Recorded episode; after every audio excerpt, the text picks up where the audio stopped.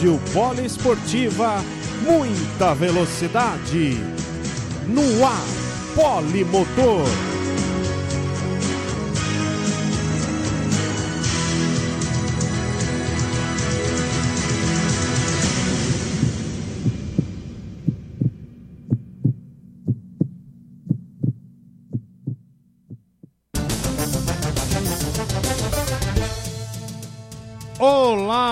Você, amigo ligado na Rádio Poliesportiva. Seja bem-vindo em mais um programa Polimotor.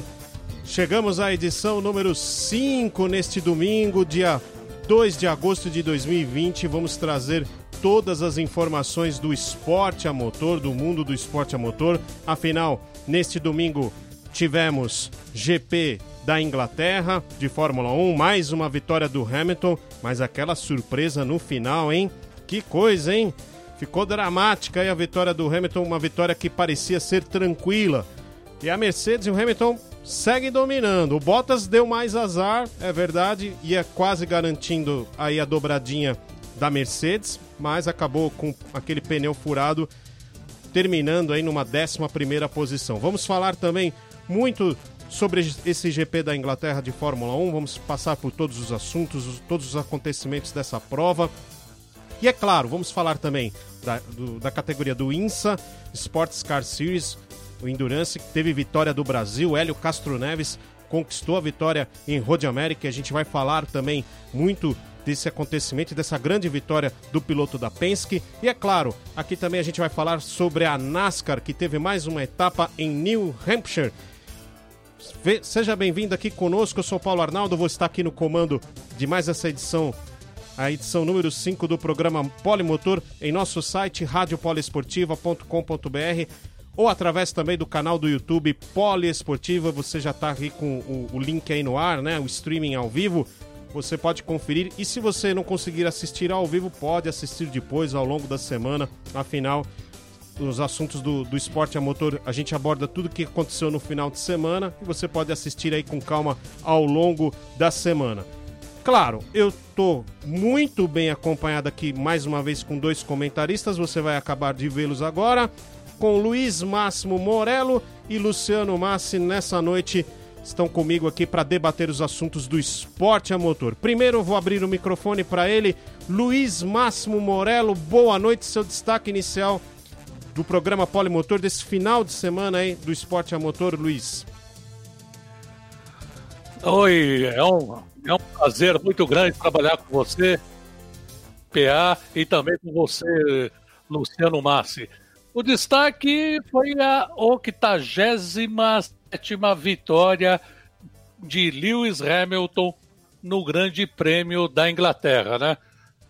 Na ponta, o Hamilton e o Bottas trocavam as voltas mais rápidas com a diferença entre 1.7 e 2.5, né? O Verstappen vinha em terceiro e o Charles Leclerc em quarto. Mas depois que o Valtteri Bottas deu aquele azar, até que o pódio ficou muito bem, viu, PA?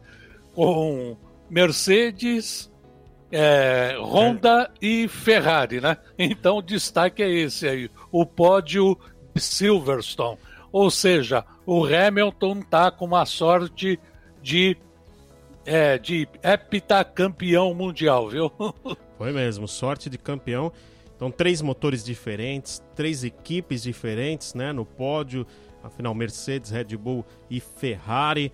Pois é, foi uma corrida que reservou a surpresa no final dela, né? Que aí o Hamilton chegou com três pneus, aí atravessou a linha de chegada com três pneus.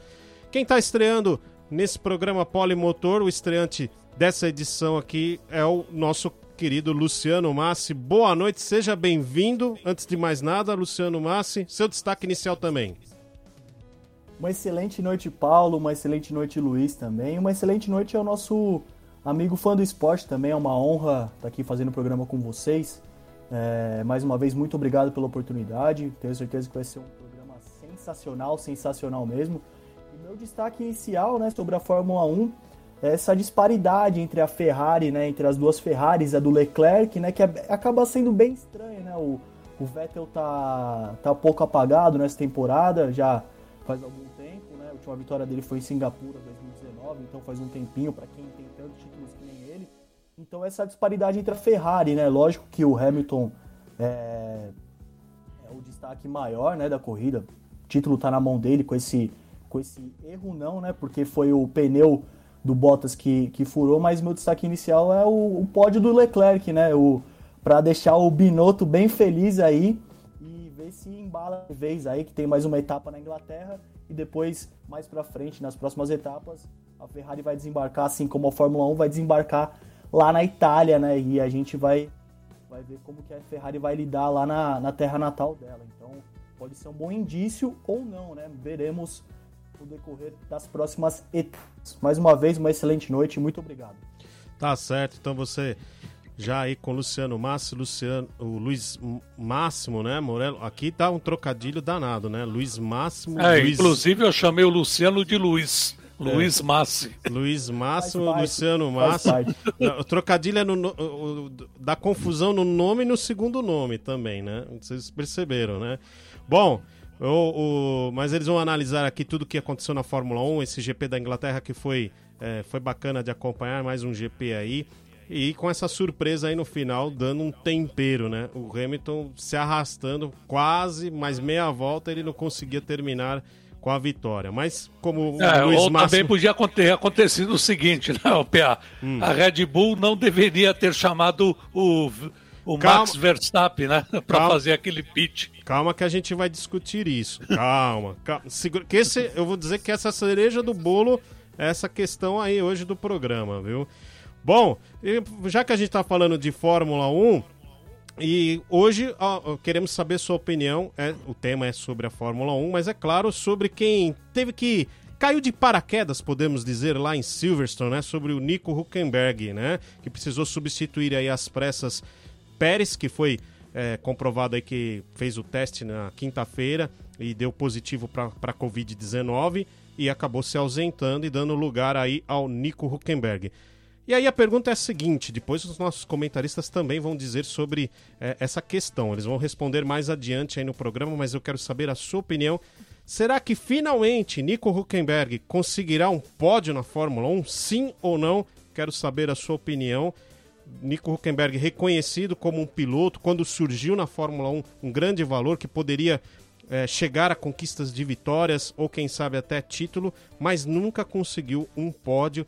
Vale lembrar também que o, o Nico Huckenberg já conseguiu uma vitória nas 24 horas de Le Mans, mas nunca conseguiu um pódio sequer na Fórmula 1.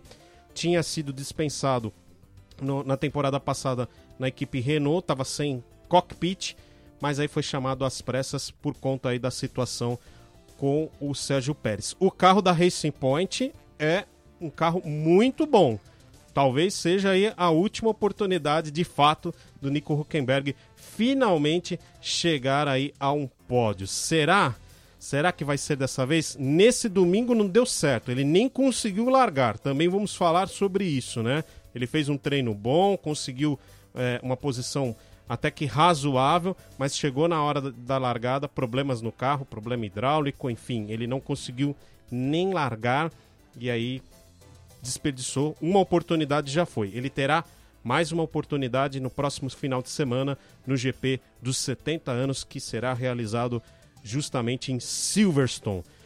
Bom, antes da gente começar a falar de Fórmula 1, quer dizer, a gente já começou, né? Mas antes da gente destrinchar todos os, os, assuntos desse GP da Inglaterra, vamos dar uma conferida no boletim do João Rafael Pinheiro. Ele vai relembrar tudo o que aconteceu nesse GP da Inglaterra. Você confere agora aqui no programa Polimotor.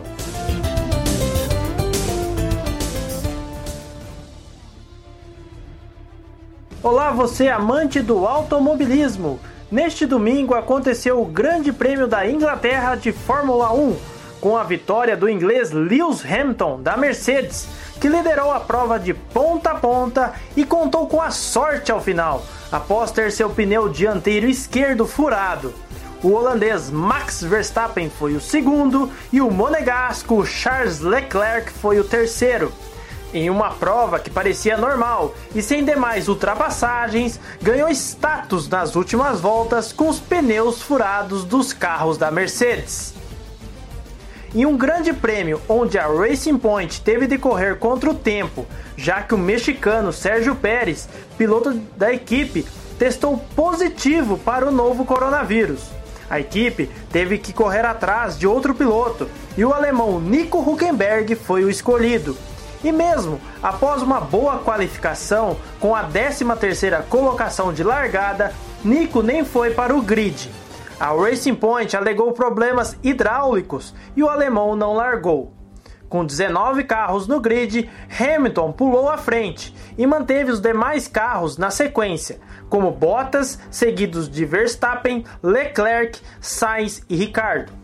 Mas logo na segunda volta, na briga pela 12 posição, o tailandês Alexander Albon, da Red Bull, tocou contra a Haas do dinamarquês Kevin Magnussen, o que fez o carro da Haas sair fora da pista e chocar-se contra a barreira de pneus. O acontecido fez o carro de segurança, o safety car, entrar em pista, até ter a normalidade para a prova prosseguir. Albon foi penalizado pelos comissários da Fórmula 1 com 5 segundos por causar o acidente. Já na volta 13, o russo Daniel Kvyat perdeu o controle de sua AlphaTauri e bateu forte contra o muro. O russo saiu bem do carro, mas ao ser filmado pela câmera da Fórmula 1, ele deu um tapa no equipamento. Com o acidente de Kvyat, todos os carros, menos Grosjean, foram aos boxes trocarem pneus macios ou médios por pneus duros. Por não parar, Grosjean ficou em quinto lugar com pneus médios e deu trabalho para os pilotos da frente. Mas, com o passar de voltas, os pneus gastos e o fraco motor Ferrari fizeram o francês cair de posição. Enquanto Hamilton liderava com facilidade na frente, o alemão Sebastian Vettel dirigia com dificuldade a Ferrari. O alemão teve brigas a todo momento pelas posições 11 e 10 do grid e com equipes menores como Renault, Alfa Romeo e Alfa Tauri. Outro ponto forte da prova foi a luta constante por posição entre os carros da McLaren, Renault e o único carro da Racing Point na prova, com o canadense Lance Stroll. Diferentemente de Vettel, o companheiro de equipe Charles Leclerc caminhava bem com a Ferrari e a quarta colocação. Quando o GP estava se aproximando do seu final, sem nenhum toque de emoção para os apaixonados por automobilismo, eis que os pneus entram em ação. O finlandês Valtteri Bottas já havia reclamado em rádio sobre a condição de seus pneus. Ele e Hamilton já tinham diminuído o ritmo de prova. Contudo, na volta 50, Bottas teve seu pneu dianteiro esquerdo furado e viu perder a segunda posição para Max Verstappen da Red Bull. Com mais de 25 segundos de vantagem para Leclerc e com a parada de Bottas, Verstappen foi aos boxes trocar os pneus duros por macios e garantir a melhor volta e um ponto extra. Mal ele esperava que o mesmo iria acontecer com Lewis Hamilton na última volta. Com a parada, Max Verstappen voltou a 30 segundos de Hamilton na última volta. Só que Hamilton teve o mesmo pneu furado, mas conseguiu arrastar seu carro até a bandeira quadriculada. Verstappen acelerou tudo que podia, fez a melhor volta da prova, mas 5 segundos o separaram da vitória. Hamilton entra para a história por vencer um grande prêmio de Fórmula 1 com apenas três pneus. Os pneus ainda prejudicaram o espanhol Carlos Sainz, que estava na quinta colocação e terminou apenas em 13 terceiro. Além disso, Bottas, quando trocou seus pneus, voltou atrás de Sebastian Vettel. O alemão foi aguerrido e, mesmo com o carro inferior, pneus desgastados, conseguiu segurar o finlandês e garantir um ponto com a décima colocação. Com o fim do GP, Lewis Hamilton garantiu a vitória, Max Verstappen foi o segundo e Charles Leclerc fechou o pódio. Daniel Ricciardo foi o quarto, com Lando Norris em quinto, Esteban Ocon em sexto, Pierre Gasly em sétimo, Alexander Albon em oitavo, Lance Stroll em nono e Sebastian Vettel em décimo. Com a vitória, Lewis Hamilton abre mais vantagens sobre o companheiro Valtteri Bottas no campeonato de pilotos. O inglês possui 88 pontos contra 58 do finlandês. Na sequência, Max Verstappen tem 52, Lando Norris é o quarto com 36 e Charles Leclerc é o quinto com 33. No campeonato de construtores, a Mercedes lidera com folga. São 146 pontos contra 78 da Red Bull, a segunda colocada. A McLaren aparece em terceiro com 51, seguida da Ferrari que tem 43. E fechando o top 5, a Racing Point com 42 pontos. O próximo grande prêmio será novamente em Silverstone, na Inglaterra, e será um GP especial de 70 anos da Fórmula 1, que acontece no próximo domingo, dia 9, Dia dos Pais, às 10h10 10 da manhã. João Rafael Pinheiro de Gonçalves, Minas Gerais, para o Polimotor.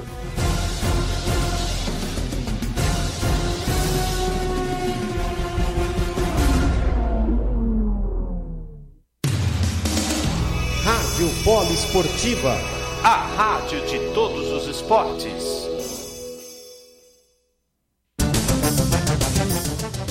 Tá aí, portanto, o boletim do João Rafael Pinheiro, trazendo em todos os detalhes como foi o GP da Inglaterra. E agora vou jogar a bola aqui para os nossos comentaristas, primeiro para falar aí do domínio do, do Lewis Hamilton e que teve sorte, teve muita sorte e muito cuidado também para conseguir complementar a última volta e ainda passar quase 5.8, quase 6 segundos à frente do Max Verstappen. Foi uma situação quase que inédita, né, Luiz Máximo Morello? Acho que de pneu foi inédita, né? Assim, de pneu foi completamente inédito, né? Já que os dois pilotos da mesma equipe, a equipe que lidera o campeonato, ficaram tiveram problemas, né? É o que parecia, estava parecendo que seria mais uma dobradinha bem tranquila da, da Mercedes, começou a se desfazer na penúltima volta com Valtteri Bottas e o dianteiro esquerdo deixapado. Isso e na sequência Red Bull chama Verstappen para trocar os pneus, né? Para ele colocou pneus macios para fazer a melhor volta e, e ele conseguiu, né? Mas só que depois veio o problema do, do Lewis Hamilton, né? O que eu falo, né? Liderança confortável de 51 das 52 voltas, né? E mais do que nunca a certeza de que as corridas só terminam na bandeirada, né? Já e o dizia... que, que aconteceu com a Mercedes 44?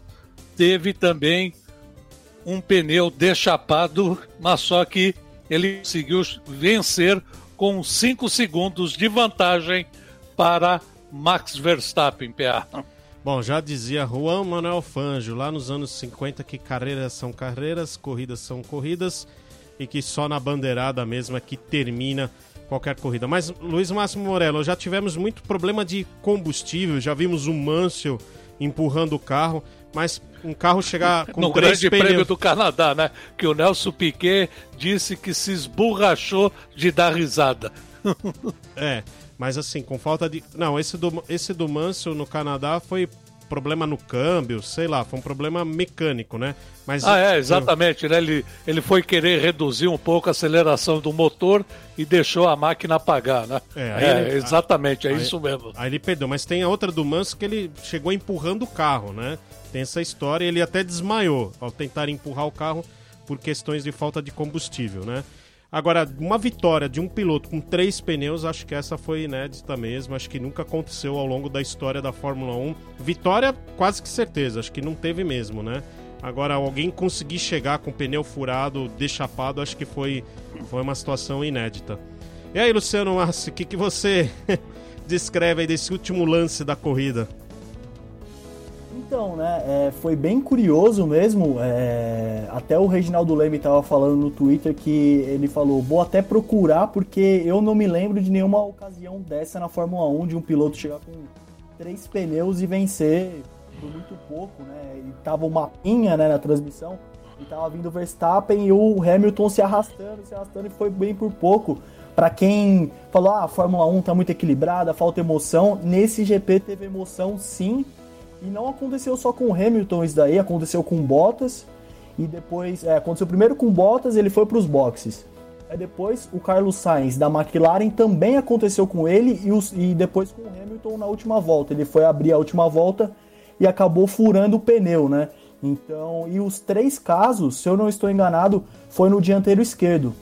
Então Sim. pode ser alguma, alguma pressão na, na hora de fazer as curvas do, do circuito de Silverstone então eu imagino que pode ser investigado esse caso aí, porque foram três pilotos que aconteceu é. o mesmo problema no mesmo pneu, né? Foi o Sainz, o Bottas e o Lewis Hamilton. Então, para quem falou, ah, não tem emoção, não tem emoção, e só para só pra comparar um pouco, como o próprio Reginaldo Leme falou, ele é uma autoridade no, no automobilismo em geral, que dificilmente teve algum caso, o Luiz Máximo também acabou, acabou falando que não, não, não se recorda de nenhum caso do tipo, mas já que o Hamilton é fãzaço do Ayrton Senna, que é um grande fã do Ayrton Senna, a gente pode lembrar um pouco, não é a mesma coisa.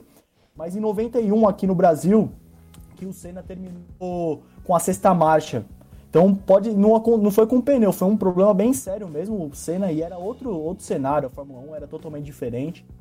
Então também tem, se o Hamilton quiser falar, ó, também tem uma vitória heróica igual a do Senna, é essa do pneu com certeza absoluta e ninguém ninguém esperava não.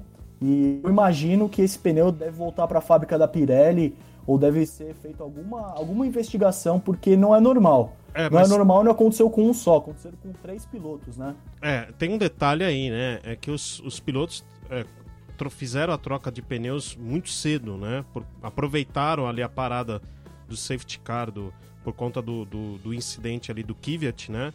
Na volta 13. E aí, logo na volta seguinte, né? O Hamilton ainda foi na acho que na volta 14 ou 13, agora não me lembro exatamente o número da volta, mas foi por ali, entre a volta 13 e 14 ele parou para fazer a troca de pneus, o Bottas a mesma coisa. Então, é, essa, essa, troca é, de só quem não fez foi o Grosjean, né, PA? Isso. É, isso aí. O, os, todos os pilotos fizeram. E aí, no final das contas, todo mundo ficou com uma situação de risco nessa, nessas últimas voltas, né? O pneu, o fato de ser o pneu dianteiro esquerdo é porque as curvas de Silverstone, a maioria para a direita, apoia o pneu do lado esquerdo, né? Então acho que isso que foi que propiciou, né? O pneu dianteiro já é o pneu que geralmente tem mais desgaste, né? O pneu dianteiro. E aí do lado esquerdo, por conta do, do, do circuito ser no sentido horário, e aí as curvas para a direita apoia, o apoio maior é no pneu esquerdo. Bom, Paulo, só uma coisa também que o Toto Wolff da da equipe do Hamilton, chefe da equipe da Mercedes, ele falou que não sabe ainda, foi muito recente, né? Fazem poucas horas que acabou o, a etapa de Silverstone, mas ele imagina que pode ser os detritos, né? Que bateu o Magnussen, bateu o Kvyat, o Hamilton ficou sem a dianteira, então ele falou que pode ser um dos motivos, é muito cedo para falar ainda, mas um dos motivos pode ser os detritos da pista, né? Que ficou ali espalhado com essas batidas. É, a, a, os detritos ficaram, assim, as duas batidas, tanto do Kvyat quanto a do Magnussen, elas foram no começo da prova, né? E eles rodaram quase a prova inteira lá, ou boa parte da prova, e não, ninguém teve problema no meio da prova. A questão foi realmente no final, e um indício forte de que, né? Que foi um desgaste mesmo do pneu. O pneu passou um pouco do, da, do, do, da vida útil dele, vamos dizer assim, né? A temperatura da pista também favorece, né? Você está no final de prova. Claro, se pega um detrito e o pneu já está numa condição, pode sim é, ocasionar esse, esse tipo de acidente, esse tipo de incidente, né? Vamos dizer assim. Mas é claro que eles levaram o pneu ao limite. Todos eles, não foram, não foram só o Hamilton, o Bottas ou o Sainz, né? Todo mundo levou ali no, no limite extremo, né? O, a equipe Red Bull, depois a gente vai discutir muito sobre isso. O, o Máximo falou, eu vi também o pessoal na transmissão da Globo falando: ah, mas se o Verstappen não tivesse parado nos boxes. Ah, poderia ganhar a corrida? Mas eu não sei, tenho minhas dúvidas. Ou poderia deixar para o pneu dele também ele pois nem é. terminar, né? Pois é. Também. Pois é, pois é. Agora. Mas quem vai esquentar a cabeça essa semana, PA e Luciano, deve ser o pessoal da Pirelli, viu? Ah, eu também acho que não, porque as equipes elas, é, elas não foram dentro do, do, da vida útil do pneu, elas extrapolaram. Eu acho que acredito que foi isso que aconteceu e aí, bom, tá sujeito ao risco, né? É, suje, sujeito ao risco. O Hamilton não precisava ter corrido esse risco, né? Mas acabou porque ele tinha 30 segundos, ele tinha uma diferença enorme.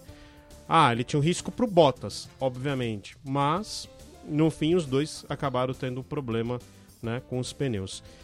E o, o, pior o... foi o Bottas, né? Que ficou em 11 e não marcou nenhum ponto aí. Pois é, o Bottas é, deu azar, né? Foi o lado azarado da história, né? O Hamilton, quando teve o problema do pneu, ele ele conseguiu terminar em primeiro, conseguiu finalizar no, no momento que houve o problema com o pneu, ele tinha meia volta e ele conseguiu ainda é, chegar em primeiro lugar. O Bottas não, foi na penúltima volta, né, que ele teve, antepenúltima volta que ele teve o problema, ele entrou nos boxes e aí acabou tendo o problema num, num, ou ele fazia isso e tentava ainda uma décima posição, ou senão não ia nem conseguir terminar a prova. O Bottas realmente foi o lado azarado da história. Agora, se o Bottas, hum. só, só um adendo, se o Bottas tivesse tivesse mantido a segunda posição, ele ia disparar no, na frente do Verstappen e não ia deixar muita margem para o Verstappen. Lógico que tem algumas etapas ainda, mas essa, esse furo do pneu prejudicou demais o Bottas e abriu uma grande margem para o Verstappen colar no colar no Bottas na classificação, né? O Bottas está em segundo na classificação geral e o Verstappen está em segundo, né? O Bottas com 58 pontos e o Max Verstappen, o holandês voador, né? Como o pessoal gosta de falar, tá com 52, né? A diferença do Verstappen para o Norris é, é um pouquinho grande, é, 52 do, do Verstappen, 36 do Norris, então acho que a briga entre os três estaria entre Hamilton não, né? E tá entre Bottas e, e Verstappen, porque o Hamilton já tá tá com uma mão na taça já. É, enquanto, enquanto é, você e falava, outra coisa também, o, o Sebastian Vettel, meu filho, em 13 terceiro com 10 pontos, hein? É brincadeira a situação dele, viu? É. Agora, eu senti o seguinte nas palavras do Bottas, né? Tem um fator muito psicológico aí, né?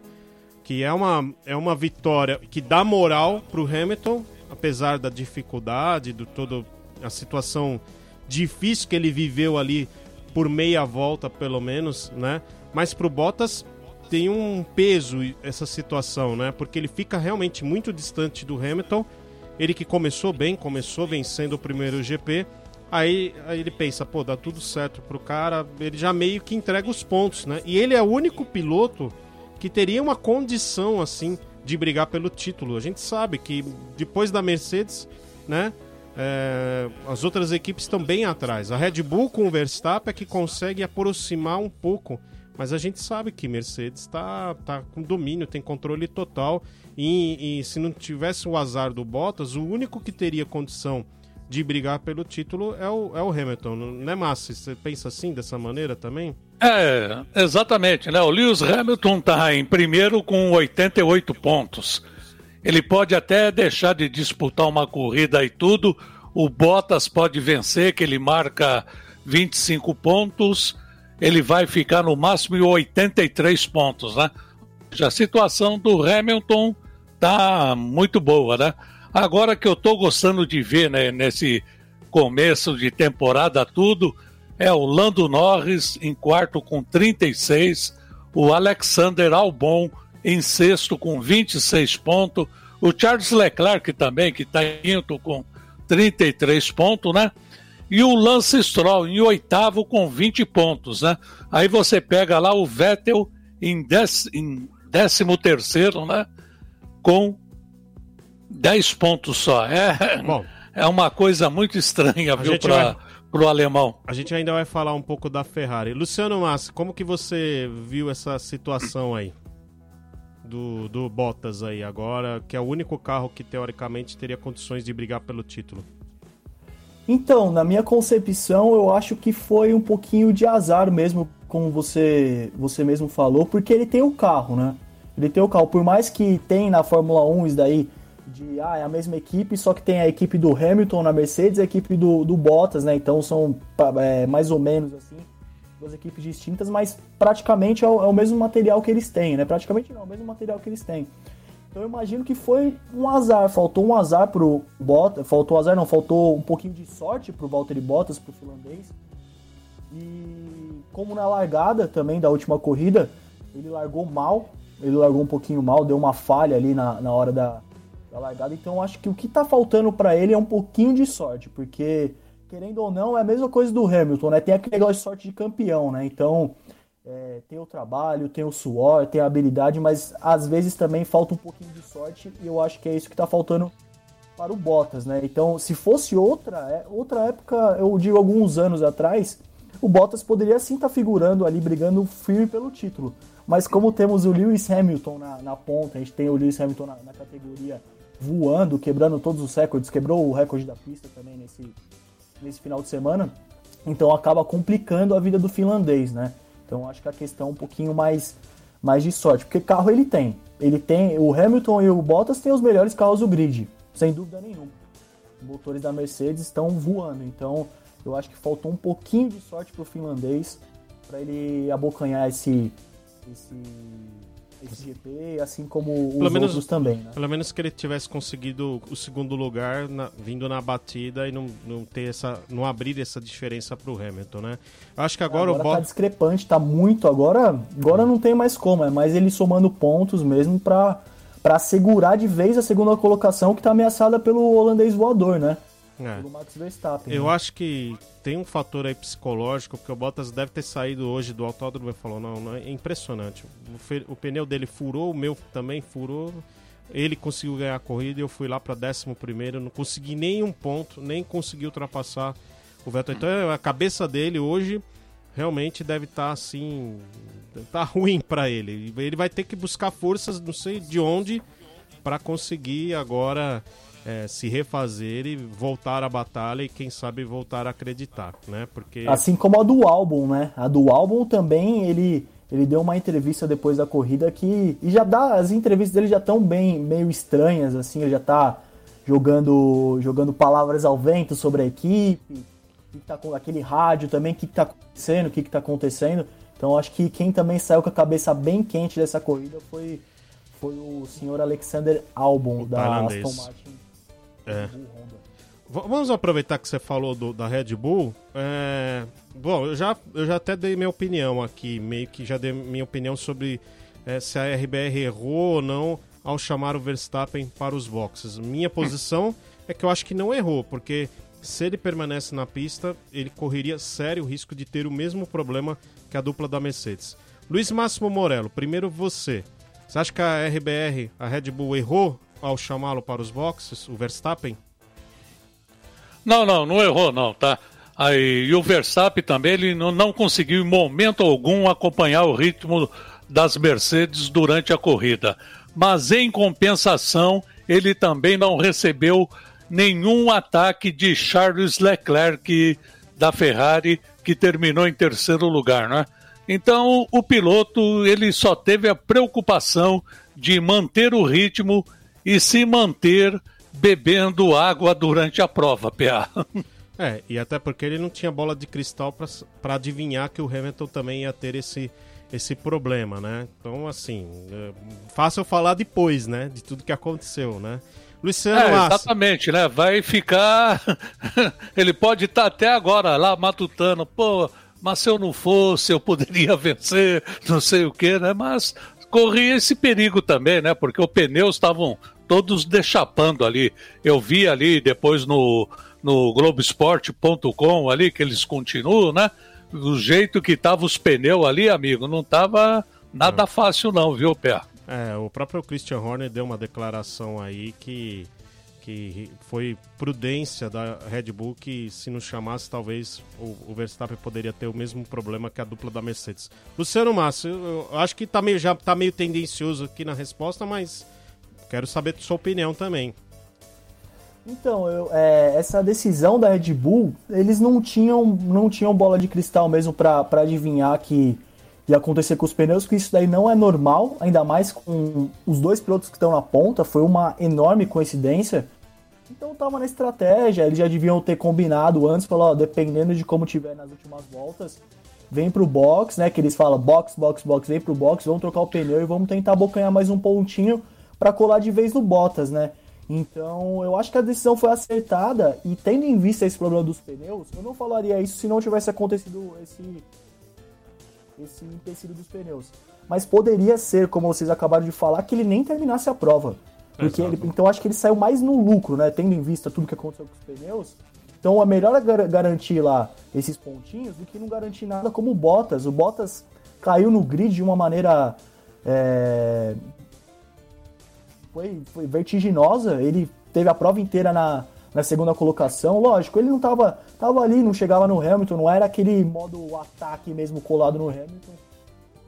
Mas no final, quem eu acho que entre o Bottas, dessa briga de terceiro, e segundo colocado, eu acho que quem saiu no lucro foi o, foi o Verstappen. Foi o Verstappen com certeza, independente dele ter, poderia ter ganho, com certeza, mas o que importa é ter os pontinhos ali na, na mão e também teve esse pontinho a mais aí graças à volta rápida, essa nova, essa nova regra da Fórmula 1.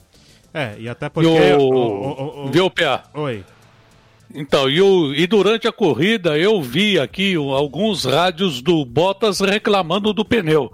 Acho que faltou também uma prudência da Mercedes, que deveria ter chamado ele aí. Ele poderia terminar em terceiro ou quarto, mas estaria com uma pontuação um pouco mais distante do Max Verstappen, né? É. Eu ia falar do, do, que a Red Bull ela chamou o Verstappen justamente por causa do problema do Bottas. Lembrar que teve mais esse detalhe. Eu acho que a questão, quando eles se depararam com a situação do Bottas, foi aí que resolveram, a equipe Red Bull resolveu chamar o Bottas para. O Bottas não, o Verstappen pra, para os boxes para fazer a troca de pneus. E assim, é, não correr riscos. Eu acho que foi isso. Acho que foi uma somatória de situações ali Claro, você tá lá chefiando a equipe, tá vendo seu rival ali com problema de pneu. Sabe também, eles deviam estar tá acompanhando, monitorando, vendo que o pneu também estava ruim do, do seu piloto. Então falaram, vem cá, agora, agora mesmo que o Bottas teve o problema, a gente garante o, o segundo lugar, porque a diferença para o, o, Leclerc já era muito alta e dava tempo dele ir, fazer a troca dos pneus e ainda retornar à frente do Charles Leclerc, né? Aí ele garantiu aí o segundo lugar. Bom, caminho aí do, do Red Bull nessa decisão, acho que é, fica inquestionável. Acho que foi uma decisão também acertada. Ainda na Red Bull, meus senhores, falando do, do no final de semana do Alexander Albon, né? O, até o Luciano Massi mencionou aí um pouquinho antes sobre essa, esse problema que já está passando ali o Albon dentro da equipe, né? É, ele vem de dois finais de semana que não consegue avançar para o Q3 e é obrigado a fazer provas de recuperação. Ele ainda também se envolveu naquele toque do Mag com o Magnussen, né? Eu não sei se ele foi culpado ou não. Aí também é uma questão. O que, vocês acham daquele lance com o Magnussen? Vocês consideraram ele culpado ou a FIA, a FIA anda enérgica demais ali com qualquer toque de corrida? Eu imagino que foi enérgica, viu? Eu acho que foi mais mais enérgica, eu acho que foi um toque de corrida mesmo, né? É, ele fechou, eu acho que a questão foi não foi nem o álbum, eu acho que vendo a imagem, eu acho que foi mais o Magnussen que não se deu conta que o álbum tava ali fazendo a curva e acabou tocando e rodando, né? Deu a punição pro álbum também, e daí ele falou, logo na primeira volta, ele falou: "Hoje é meu dia mais uma vez". Não. Comecei já rodando o meu meu companheiro aqui de, de Fórmula 1 já falou, não, não é possível. Ele falou, não é possível que, que eu tô tão zicado desse, dessa maneira, né? Então, eu acho que foi mais uma coisa de que nem fala no futebol, foi mais um lance de jogo, sabe? É. Acaba tendo toque mesmo, então. Eu acho que foi toque que ele. O Magnussen bateu no Magnussen, ele, o Magnussen rodou, foi lá, voou brita para tudo quanto é lado.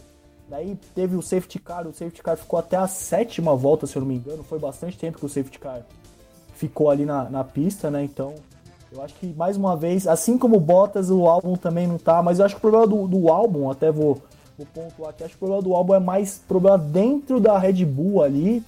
Eu acho que tá com algum problema, como mesmo os rádios dele durante as provas mostraram, as entrevistas dele falando mesmo, falando algumas verdades assim, que não é tão normal ver um piloto de Fórmula 1 falando. Lógico que tem aqueles aqueles que sempre falam na, na, na época antiga e tal, tinha esse, esse negócio de, de falar mesmo, agora tá mais comportadinho e ele foi lá e rasgou o verbo, entre aspas, e tá mostrando que tem alguma coisa na Red Bull, né? Acho que a Red Bull parece que tá querendo jogar ele de canto mesmo, tá botando, vai, 70% do, da sua energia do seu trabalho em cima do Max. E na questão do álbum, ele tá sobrando com o resto e esse resto não tá agradando ele, né? Porque, querendo ou não, esse carro da Honda, esse motor Honda, é, não faz frente à Mercedes, né? A Mercedes é top mesmo.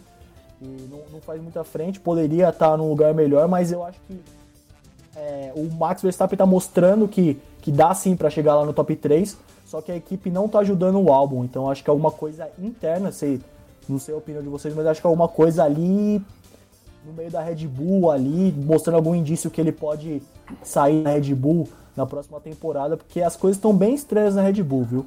É, de, é fato que tá tendo um favorecimento aí para o Verstappen e uma concentração maior. Uma coisa que a Red Bull não tinha essa prática, mas parece que está copiando a receita aí da Ferrari, né? De é, priorizar um dos pilotos. Luiz Máximo Morello, antes de você analisar essa questão da Red Bull, essa relação com Alexander Albon, que que você, como você viu o incidente com Magnussen? Ah, o acidente para mim foi de corrida, viu?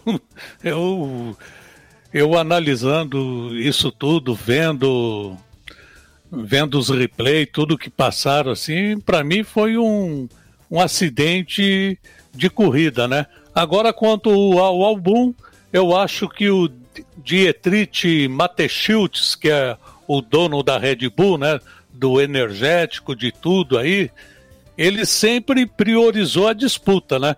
Eu me lembro aquele grande prêmio lá que o o Vettel acho que foi bicampeão, que o Fernando Alonso e o Mark Webber, os três tinham condições de ser campeão naquela última corrida lá em Abu Dhabi, né? No, no último, né? E depois da corrida até o Fernando Alonso e o Petrov quase saíram no tapa aí e que acabou dando o título para o, o Sebastian Vettel, né? Eu peguei e falei, não, esse cara é meio doido, né? Ele falou que a disputa ia ser na pista, Bel. Falei, pô, e se o Fernando Alonso é o campeão e o dele fica em segundo e terceiro? Como é que fica, né? Mas ele falou claramente e realmente não teve manha, né? Os dois decidiram na pista e o Vettel foi campeão, o Weber em segundo e o Fernando Alonso ficou em terceiro no campeonato, né? E agora parece que não. Parece que agora quem está mandando mais lá na equipe, na pista, é o, o Helmut Marko, né, que está dando muitas cartas a, ali e estão priorizando realmente o Max Verstappen, né? De primeiro, os, os digamos assim, o melhor está indo para o holandês. É, isso fica claro até na negativa que a própria equipe deu pra, para o Vettel, né? Recentemente, né? Porque o Vettel está aí disponível para o mercado, foi campeão, foi tetracampeão na equipe Red Bull e a Red Bull já meio que rechaçou a ideia de ele seguir na temporada 2021 pela equipe Red Bull, né? Então dá todo a entender que assim, a prioridade na equipe hoje é o Max Verstappen. O Max Verstappen é o que vem sendo preparado para ser campeão com os carros da Red Bull, né? Agora, voltando ao lance lá do, do Magnussen, eu vou dar minha opinião, né? Eu também achei que foi incidente de corrida, mas a FIA anda, anda bem criteriosa e e se um sai prejudicado, ela pune quem o outro lado, né? a impressão que tá. Claro, a gente não tem informações de telemetria, o nosso feeling assistindo ali o momento, vendo o lance, né? Para mim ficou claro que o Kevin Magnussen na curva anterior subiu na zebra, ele perdeu ali rendimento ali na saída de, daquela curva, ele deu uma erradinha, né? E aí o, o, o Albon viu a oportunidade de colocar na curva seguinte por dentro, né? E ele quase conseguiu fazer essa ultrapassagem. Aí o Magnussen também não deve ter visto, né? E aí acabou havendo a colisão. Para mim, mais um acidente de corrida do que um culpado. Acho que nem o Kevin Magnussen foi culpado e nem o Alexander Albon foi culpado. Mas, né, tá tendo essa diretriz agora, então punição tá sempre seguindo dessa forma. Mas. Viu, PA? Hum, diga. Olha, aqui também tem o seguinte, tá? A Full TV, ela usa mais de 80 câmeras para, para a corrida, né? Uhum. E há muitas câmeras assim sem operador, né? Que é de, na base do controle remoto. E muitas dessas imagens não é liberada para nenhuma emissora de TV, né? Sim, então sim. tem esse detalhe também, né? É, não, sem dúvida. E eles têm informações de telemetria, eles sabem quando o piloto acelerou, qual é, é, com qual intensidade, o volante, o movimento do volante, eles têm tudo isso, né? Então a análise ela vai com bastante profundidade agora, né? Mas eu achei que não, não precisava ter punido o Alexander Albon, minha opinião, né? Acho que foi. E o próprio Kevin Magnussen deu, deu entrevista, lamentou o acidente, mas em nenhum momento mencionou ou colocou a culpa no Alexander Albon. Mas paciência, é a diretriz agora. Então os pilotos vão ter que pensar mais de duas vezes, né? Umas dez vezes antes de fazer uma ultrapassagem numa condição assim similar. Mudando de equipe, vamos falar um pouquinho da Ferrari. O Leclerc, esse conseguiu fazer mais um milagre, operar mais um milagre, um pódio aí em terceiro lugar. Um final de semana, mais uma vez, difícil para a Ferrari. Começar lá na sexta-feira, né? Primeiro, o Leclerc já afirmou que até 2022 não dá para pensar em vitórias, né? Pelo lado da Ferrari. Acho que deve ser duro para o próprio piloto jovem como ele, chegando à Fórmula 1, é, chegando na equipe Ferrari e tendo que dar esse tipo de declaração. E a sexta-feira também ficou muito marcada pela, pela situação do Vettel, né? Quem assistiu aí os treinos livres, no primeiro treino livre ele nem foi para a pista, o carro estava com problema. Depois ele foi para o segundo treino livre, o carro cheio de problemas, com barulho, com ele não conseguindo fazer as curvas, uma temeridade, né?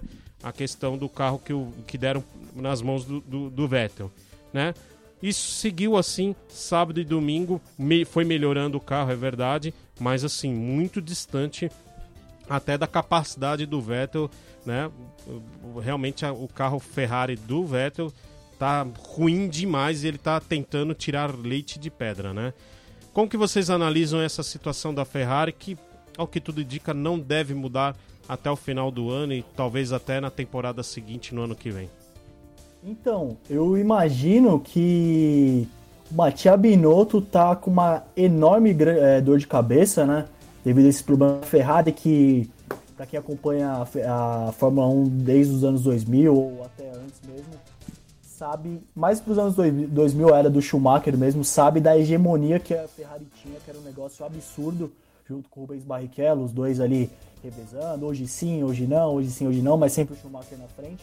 É uma grande surpresa e isso daí escancara mais uma vez, o resultado da corrida de hoje escancara mais uma vez duas coisas. A disparidade entre o motor Ferrari, motor Mercedes, o motor, até mesmo o motor Honda da Red Bull e o motor da Racing Point, que é a Pantera cor-de-rosa, Mercedes rosa. Escancara mais uma vez isso e escancara também o abismo que tem, assim como o Alexander Albon e o Max Verstappen tem na Red Bull Aston Martin, também parece que o clima na Ferrari não é muito bom entre o Vettel e a equipe, né? Porque, mesmo assim, porque é, é difícil de entender como o Leclerc, comparando desde o começo do, desse fim de semana de, de corrida, da sexta-feira, o Leclerc, Leclerc, terminou a classificação do treino livre em quarto lugar no, na sexta-feira. E o, e o Vettel, o Vettel é um grande piloto, terminou em 18 oitavo terminou em 18º lugar, na, no último lugar. Então é muito difícil de entender o que está acontecendo. A gente sabe que problema motor da Ferrari. A gente sabe que esse problema da, da Ferrari aí tá latente mesmo. Mas é muito gritante, né? Então, vendo o treino livre, o abismo tava enorme. Daí começou a diminuir. Foi pro treino de classificatório do sábado, do treino mesmo valia é, para ver o grid, né? E o, o, Leclerc manteve. Você vê como o Leclerc é estranho esse abismo entre o, o Vettel e o Leclerc, porque o, o Leclerc manteve o ritmo. E assim como na sexta, no, no treino de sábado, ele manteve o quarto lugar e largou na, na, na quarta colocação. Enquanto o Vettel é, largou apenas no décimo lugar. Então, mesmo assim, mesmo que tenha diminuído é, esse abismo, mas é grande ainda. Então, é meio estranho, né? É meio estranho. O Vettel não passa, não passa um momento muito bom, muito bom não, passa um momento péssimo para ver o piloto do calibre do Vettel Teve até um momento na corrida que eu tava até comentando com o Ícaro Dias aqui, aqui da Rádio Poliesportiva. Falei, meu, eu, eu vivi para ver uma Alpha Tauri, né, antiga Toro Rosso, dando um calor no Vettel. O Gasly fechando a porta pro Vettel e partindo com muita facilidade, né? Então, há um grande problema mesmo para você ver que a Alpha Tauri é o mesmo motor Honda, mais ou menos o mesmo motor Honda, que é uma equipe satélite da, da Red Bull Aston Martin. Então, é, então tem um motor um pouco mais superior do que da Ferrari, né? Então o Vettel não passa por um bom momento, o Leclerc passa por um bom momento tendo tudo, tudo em vista de sair da Ferrari, né? Foi o 12 segundo pódio da carreira dele. Teve a sorte do, do Bottas, com certeza teve a sorte. E por outro lado, o Vettel tá numa maré de azar enorme, né? Ele, a última vitória dele para um piloto do calibre dele com um carro de tanto renome que, pô, você vê uma uma, um vermelhinho da Ferrari ali com, com um cavalinho, você fala, pô, é carrão, né? E não tá mostrando ser um carrão faz algum, algum tempo já, né? E desde que o Vettel chegou aí, a última vitória dele na Fórmula 1 com o carro da Ferrari foi em 2019 lá em Singapura, né? É meio estranho ver um piloto do calibre desse tá numa posição dessa na, nessa altura do campeonato. É, de fato, tudo que você disse, Massi, é, é, realmente vai ser dureza torcer para a Ferrari quem torce, né? Vai ser difícil, né? O, as fichas realmente estão sendo depositadas inteiramente aí no Leclerc, né? O Vettel já está sem contrato, não seguirá o ano que vem, pelo menos do lado da Ferrari. E a Ferrari é, com uma condição muito ruim aí de motor, e até a equipe, até o carro mesmo, né? O, o, a equipe tinha tinha um motor melhor no ano passado, né? A gente já falou isso em outras edições do programa Polimotor aqui, mas por conta daquela supervisão lá da FIA e aquela coisa toda, a Ferrari se tornou, né? Acho que uma frase que resume, acho que foi o Burt que falou durante a transmissão, que a Ferrari virou uma equipe mediana e vai ser assim até 2022. Pois não, Luiz Máximo, quer falar alguma coisa ainda da Ferrari para a gente seguir para o próximo assunto? Ah, vocês já analisaram muito bem, né? E o Sebastian Vettel é o tipo do cara, por exemplo, se vem um piloto que faz sombra para ele, ele fica, digamos assim, meio devagar, né? Na Red Bull dava certo porque o Daniel Ricardo era praticamente o escudeiro dele lá, né? Os quatro títulos que ele conquistou, só o Daniel Ricardo nunca ofereceu muito perigo nem nada para ele. Ele foi para a Ferrari enquanto o Kimi Raikkonen estava lá também ajudando, sendo o escudeiro dele aí, estava tudo bem, estava tudo legal, né? Mas aí a Ferrari pegou, mandou o Kimi Raikkonen ganhando, deu um aumento de salário para o Kimi Raikkonen e falou: esse é teu consolo para você ir ali para Alfa Romeo, né? E a gente vai trazer o Leclerc para cá. E o Leclerc chegou fazendo sombra para o Vettel, né? Então ele fica meio assim, ele não tem uma personalidade forte, por exemplo, como o Lewis Hamilton tem. Por exemplo, se colocarem o Max Verstappen na Mercedes, no lugar do Valtteri Bottas, o, o Hamilton vai continuar do mesmo jeito, meu. É personalidade bem forte, né? Ah, o Sebastian Vettel tá assim, né? Tanto que depois da corrida eu guardei até muita risada com uma declaração dele, né? Ele chegar e falar o seguinte, né? Tá aqui, ó. É, há algo fundamentalmente errado comigo ou com o carro, né? Eu acho que é com ele, viu, PA? Bom, Aí a gente não vai.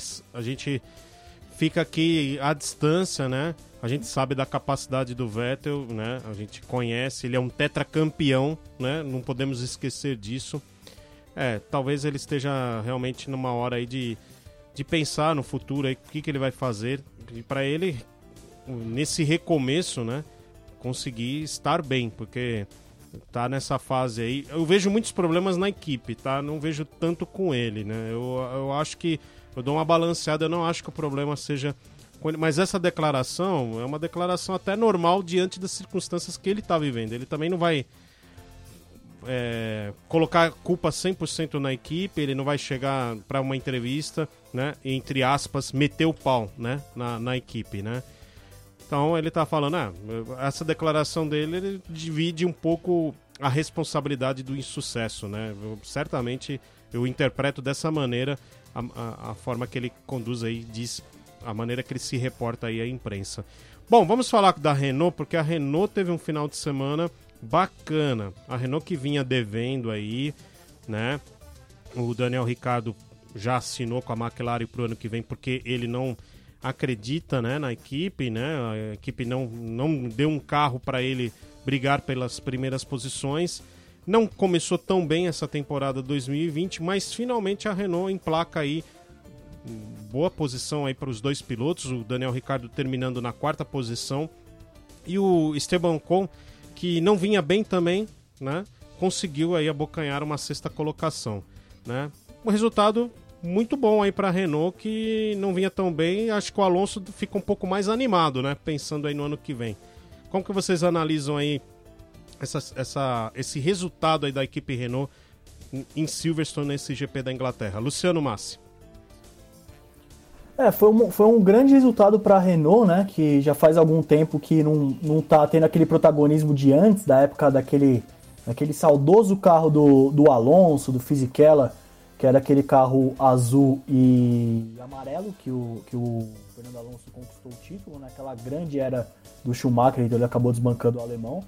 Então a Renault, desde que mudou, eu tenho uma teoria que desde que a Renault mudou a cor do carro já não faz boas aparições da Fórmula 1, mas foi um resultado vendo tudo que, que o carro da Renault pode proporcionar ao Esteban Ocon e para o Daniel Ricciardo. Daniel Ricciardo é um grande piloto, ele é um grande, na minha opinião, ele é um grande piloto.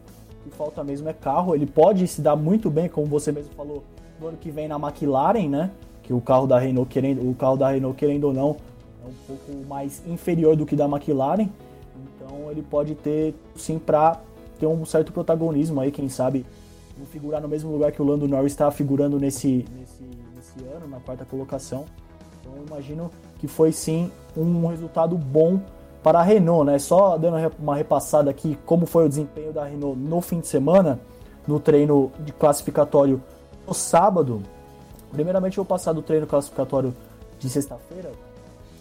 Olha, o Ocon pegou em 12 no treino classificatório da sexta e o Ricardo em nono, né? Então ali ficou o Lando Norris, o Lando Norris é, na frente dele ali junto com o Kimi Raikkonen, também é uma grande surpresa, né?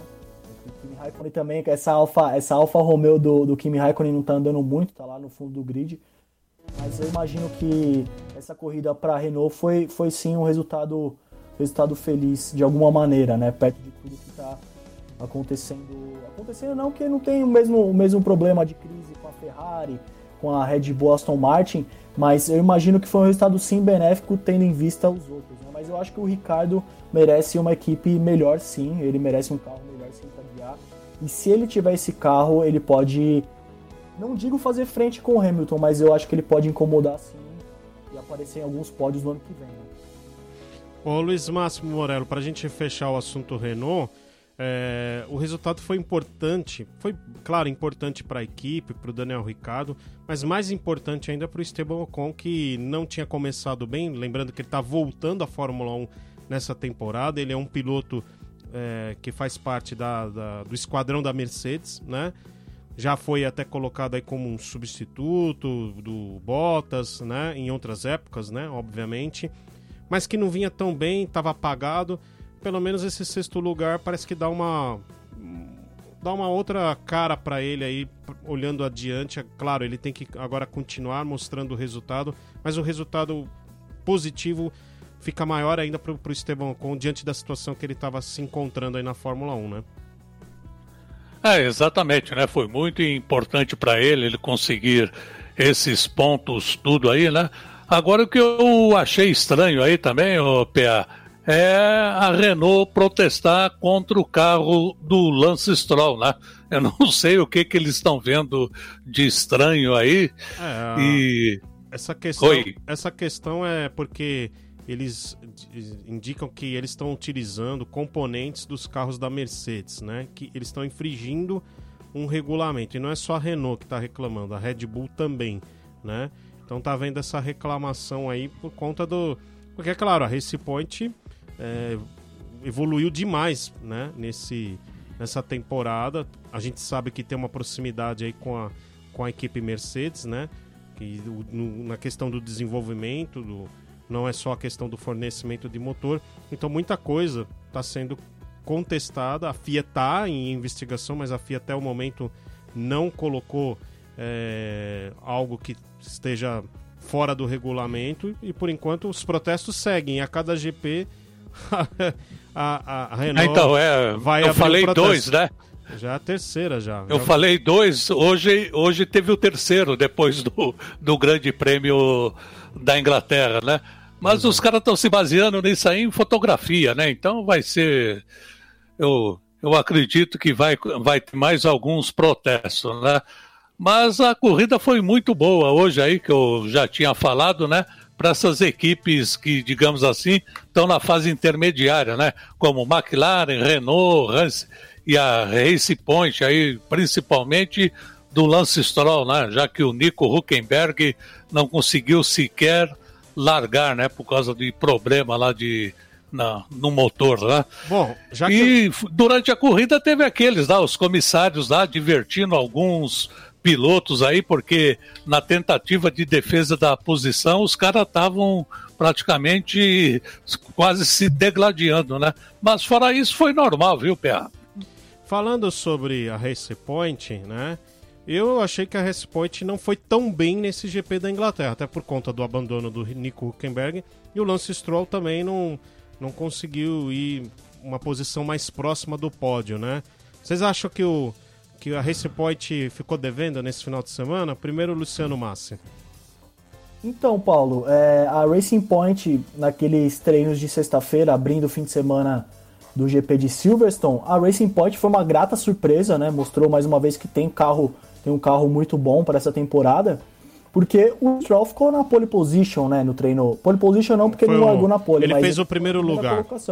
Fez o primeiro tempo lá no, nos treinos de sexta-feira, né? Para ser exato, o, o Lance Stroll ele fez 1,27,274, né? Então, diferença para o Alex Albon, né? O Alex Albon ele falou, pô, vou começar bem esse fim de semana e acabou terminando dessa maneira, mas ele ficou na com o segundo tempo no treino livre, com 90 milésimos de segundo de diferença apenas, né?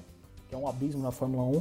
Mas eu acho que começou bem o fim de semana para Racing Point mas acabou um pouco deixando a desejar, tendo em vista as outras corridas, né?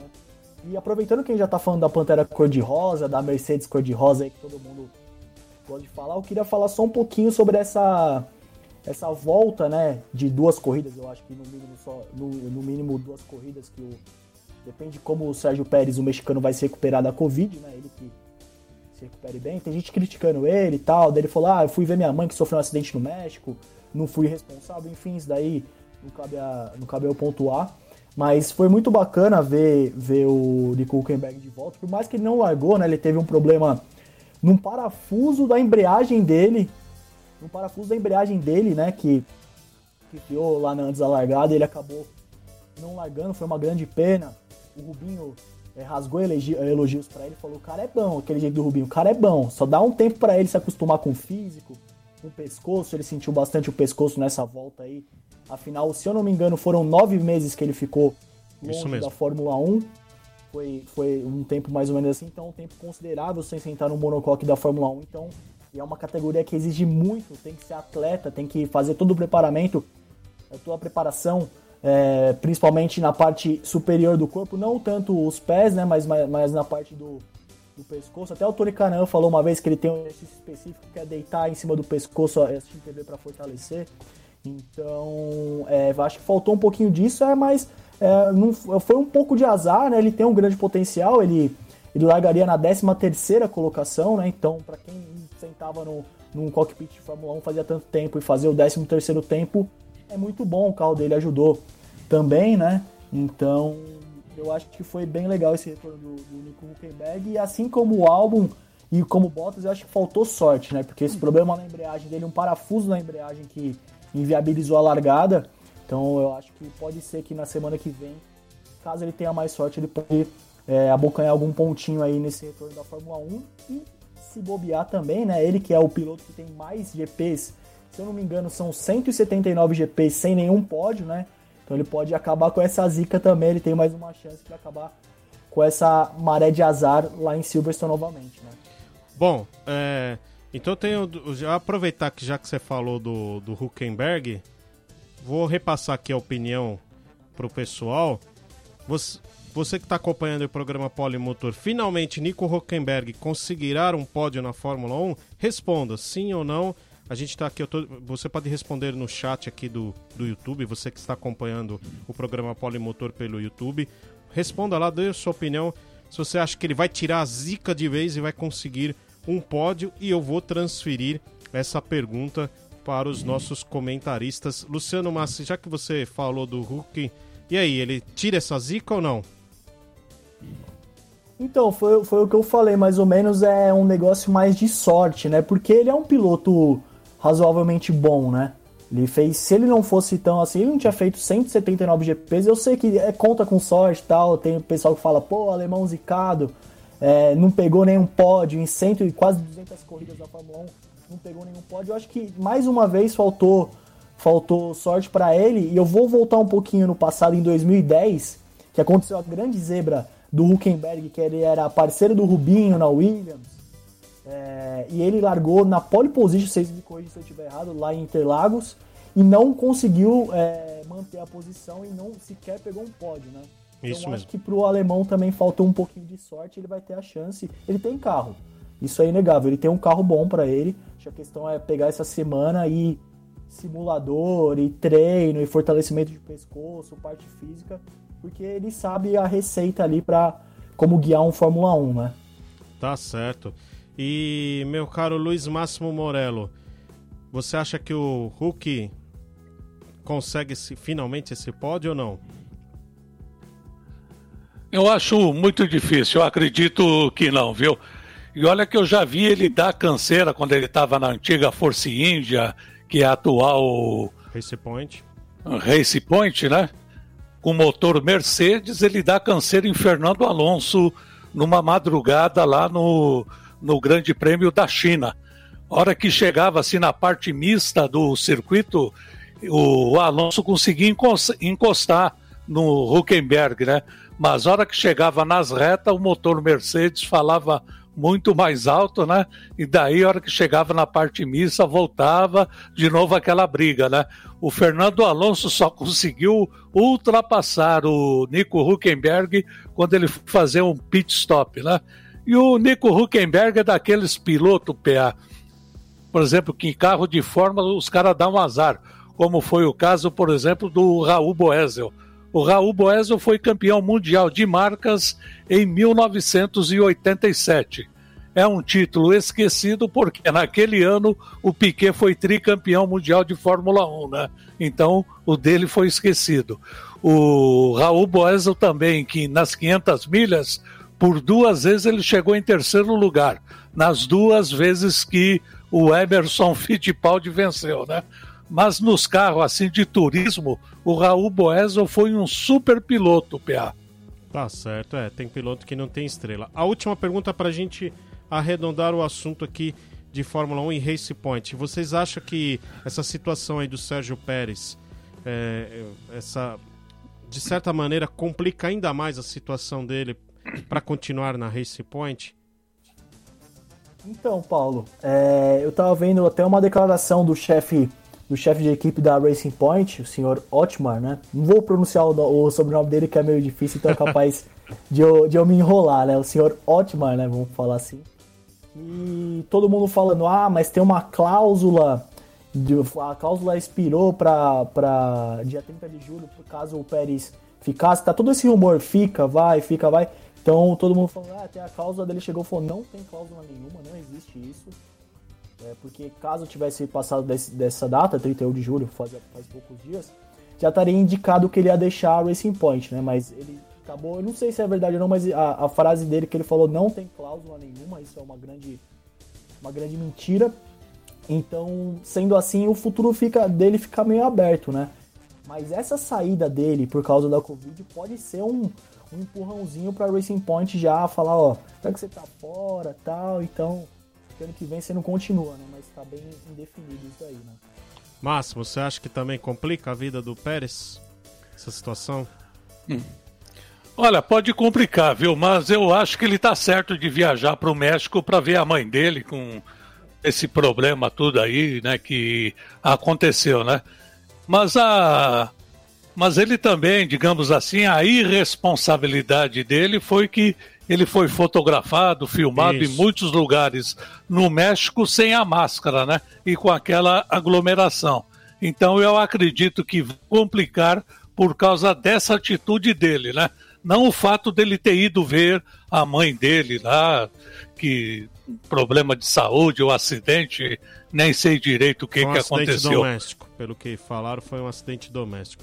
Não, é, eu, é, então. e eu, eu, penso hum. da mesma maneira, não é a questão dele ter ido visitar a mãe, a questão foi ele ter ido lá pro México, ter ido em restaurante, ter tirado foto com fã aparentemente sem máscara. Depois ele foi pra Itália, a mesma coisa, né? E aí ele acabou é, não pensando, né? Que poderia pegar o coronavírus e ficar de fora, não se preservou, não tomou o devido cuidado. E aí com o Vettel ali na sombra dele para bocanhar essa vaga no ano que vem, né? Porque já existiam conversas antes mesmo desse fato do, do Pérez, né? Fica realmente numa situação cada vez mais difícil e talvez até agora favorável para o Vettel para su suceder ele na, na, na próxima temporada. Bom, vamos ver o que vai acontecer.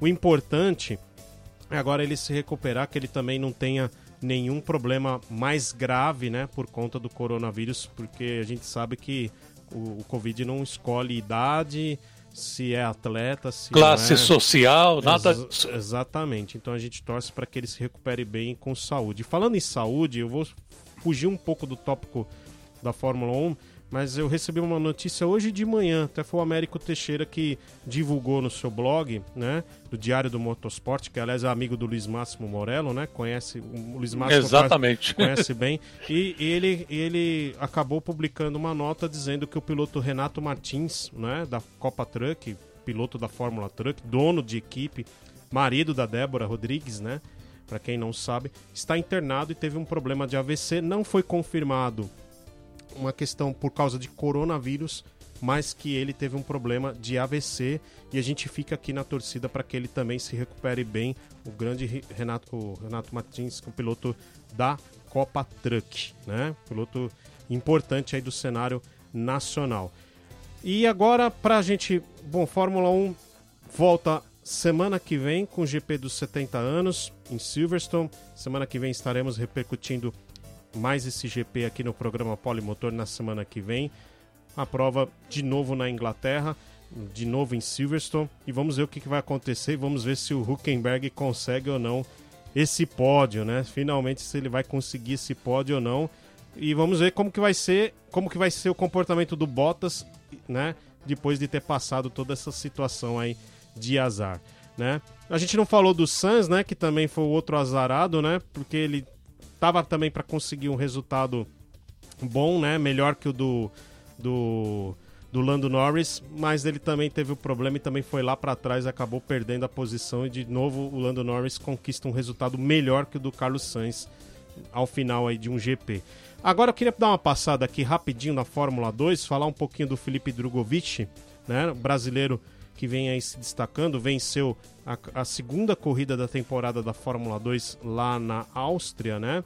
Em Spielberg.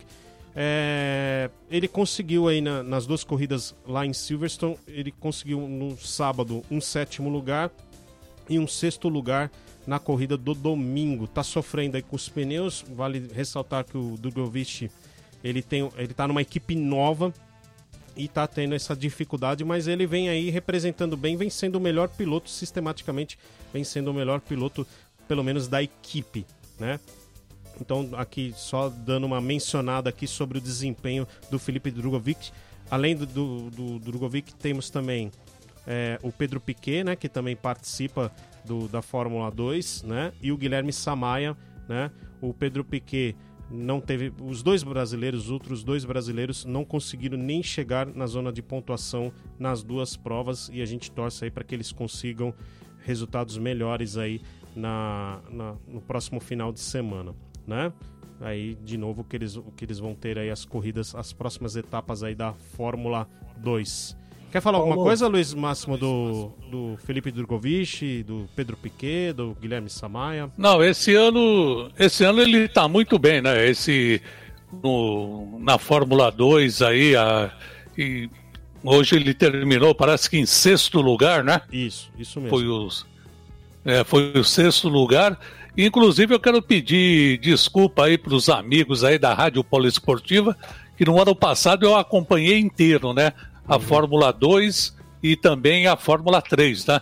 Que uhum. era a antiga GP3 aí, com a participação do Pedro Piquet, Sérgio Sete Câmara, Felipe Drogovic, fazia os boletins, escrevia, né? Mas esse ano aí, por causa dessa pandemia, mudou tudo, né? Então não tem como acompanhar nada do é. pessoal, né? Eles estão fazendo só a preliminar da Fórmula 1, né, Pia? É, na verdade, não, o que o Luiz Máximo está falando é que não tem transmissão para nenhum canal de TV aqui no Brasil as provas da Fórmula 2 e da Fórmula 3. Dá para acompanhar só de uma maneira, pelo YouTube nos canais oficiais aí da Fórmula 2 e da Fórmula 3 em inglês, obviamente, mas eles transmitem ao vivo, inclusive eu assisti boa parte aí da corrida do sábado do Felipe Drogovic, Drogovic que ele chegou a inclusive liderar é, uma boa parte aí da, da, das, da, da prova, mas ele acabou. A equipe complicou demais o pit stop dele e ele acabou indo lá para trás e ele ainda conseguiu salvar um sétimo lugar mas ele poderia ter conquistado aí um resultado melhor, se não a vitória, pelo menos uma posição aí de pódio, mas a equipe complicou a vida dele na, na, na parada nos boxes, né? Então foi, foi, foi complicado. Bom, vamos Paulo, falar. Oi, só, oi, só para só pra passar pro, pro nosso amigo fã do esporte como acabou essa corrida da, da Fórmula 2, o Nelson Holandês Dan Tictum ganhou Isso. a prova, foi em primeiro do lugar, domingo. né? Infelizmente o, nosso Brazuca, o Felipe, não, não ganhou, mas teve uma largou na posição de honra, então esperamos que um dia volte algum brasileiro para a Fórmula 1, né, que é a Fórmula 2 é o acesso. Daí no segundo lugar ficou o dinamarquês Christian Lundgaard e terceiro o suíço Luiz Deletraz, né? O Guilherme Samaia, que é outro brasileiro aqui também que está na, na, Fórmula 2, ficou na 15 quinta e o Piquet, Piquet na 11 primeira colocação graças a uma punição, ele teve que é, fazer a punição lá, acho que foi o drive-thru, se eu não me engano, durante o safety car. Então é isso aí. Parabéns pro Felipe, independente, parabéns para ele, que é muito difícil, né? Sim. Parabéns para ele. Só para também registrar, então, aproveitar já que você falou do vencedor da prova do domingo, o Mazepin, o russo, acabou ficando com a vitória na corrida do sábado, né? Sem, lembrando que a Fórmula 2 sempre é disputada em rodada dupla. Vamos passar de categoria, vamos atravessar o continente, sair do continente europeu, vamos para o continente norte-americano. Vamos falar de NASCAR, que um pouquinho antes do início do nosso programa aqui, Polimotor, desembarcou em New Hampshire para a realização de mais uma etapa e a vitória ficou com o Brad Keselowski da Penske, com Danny Hamlin ali em segundo lugar na cola. Mas quem deixou a prova precocemente foi Kyle Busch. Já nas primeiras voltas, um, estouro de pneu ali, um problema com o pneu, aparentemente um problema com o pneu, ele deu no muro e acabou abandonando a prova muito precocemente. É, o Kyle Busch não, não consegue sair dessa maré de azar, não, viu? Ele. Tá Verdade, difícil, hein, Luciano Ele seu carro do confete, né? Como você, você mesmo gosta de falar, ele seu carro da, do MMs, né? É, logo na volta 16 ele, ele bateu e causou bandeiras amarelas, logicamente, e abandonou a prova, né? O pessoal que não, não é muito fã dele soltou confetes, né? Pra, Comemorou. ligação ao carro dele, soltou, soltou confetes. Mas mesmo assim é uma grande. É, não, não, é muito bom né, para ele, ele já tem um nome na, na categoria, então fica essa, essa ressalva aí pro Kyle Busch. É o atual campeão, né? A gente está dando todo esse destaque porque é o atual campeão da NASCAR, está seriamente ameaçado a não passar para os playoffs, né? Não conseguir a, a, a posição ali. Claro, ele ainda está, acho que se eu não me engano, não, não vi o resultado, não vi com a pontuação dessa prova. Ele estava em 13º antes da realização da prova em New Hampshire. Lembrando que se ele conseguir uma vitória daqui até as seis últimas etapas que faltam até os playoffs, ele garante vaga nos playoffs, mas tá difícil a vida do, do, do, do buchinho. O pessoal torce mesmo 18 no muro, pessoal fica torcendo contra mesmo. Não tem jeito, o Caio Bush Kyle Busch, o pessoal não curte ele não. Mas o Brad Keselowski, finalmente a Penske volta a vencer, né, Luiz Máximo Morello? A Penske vinha devendo um pouco aí nas últimas provas e o Danny Hamlin de novo com um carro bom nas mãos. Olha, eu tô para te dizer que se não acontecer nada anormal, vai ser difícil tirar esse título do Danny Hamlin da NASCAR. Claro, tem muita coisa ainda, vai ter os playoffs, mas de novo ele apresentou um desempenho numa corrida com carro ajustado. A gente sabe da potência do Joy Gibbs, né? A equipe Joy Gibbs, que é da mesma equipe, por sinal, do Bush. E ele está realmente num momento muito bom, o Danny Hamlin. A Penske consegue aí uma, uma recuperação, fazia algumas provas que não tinha uma vitória e o Brad Keselowski conquista sua segunda vitória na temporada. É, exatamente, né? E mas o que eu achei legal foi a segunda colocação aí com Danny Henley. Ele, de fato, foi o único piloto que conseguiu brigar pela vitória com o Kazelovski, né? Ele que é piloto da Joey Gibbs e foi seguido pelo seu companheiro de equipe, que chegou em terceiro, o Martin Truex, né? E no final da prova, né? E o Joey Logano, que também é da Penske, e o Kevin Harvick da Stuart Hess, com a chamada lista dos cinco primeiros colocados, né? E o que é legal, rapaz, que a, a NASCAR é emoção pura, viu? Da, do começo até a, a bandeira branca e a bandeira quadriculada, PA. Ô, ô Máximo, você gosta dessas provas em New Hampshire? Eu acho uma, uma pista bacana, viu? Até a Fórmula Indy podia voltar para lá, né? É, exatamente, viu? Porque ela é uma pista muito legal, né? Hora que dá geral, a única coisa aí, hora que deu uma, as poucas tomadas de público lá, ainda tá meio devagar por causa da, dessa pandemia, né? Mas assim que liberar, rapaz, a, a NASCAR, ela sempre me chamou a atenção, rapaz. Sempre, muito mais até do que a Fórmula Indy por causa da participação do público. Eu, eu presenciei umas duas provas pessoalmente.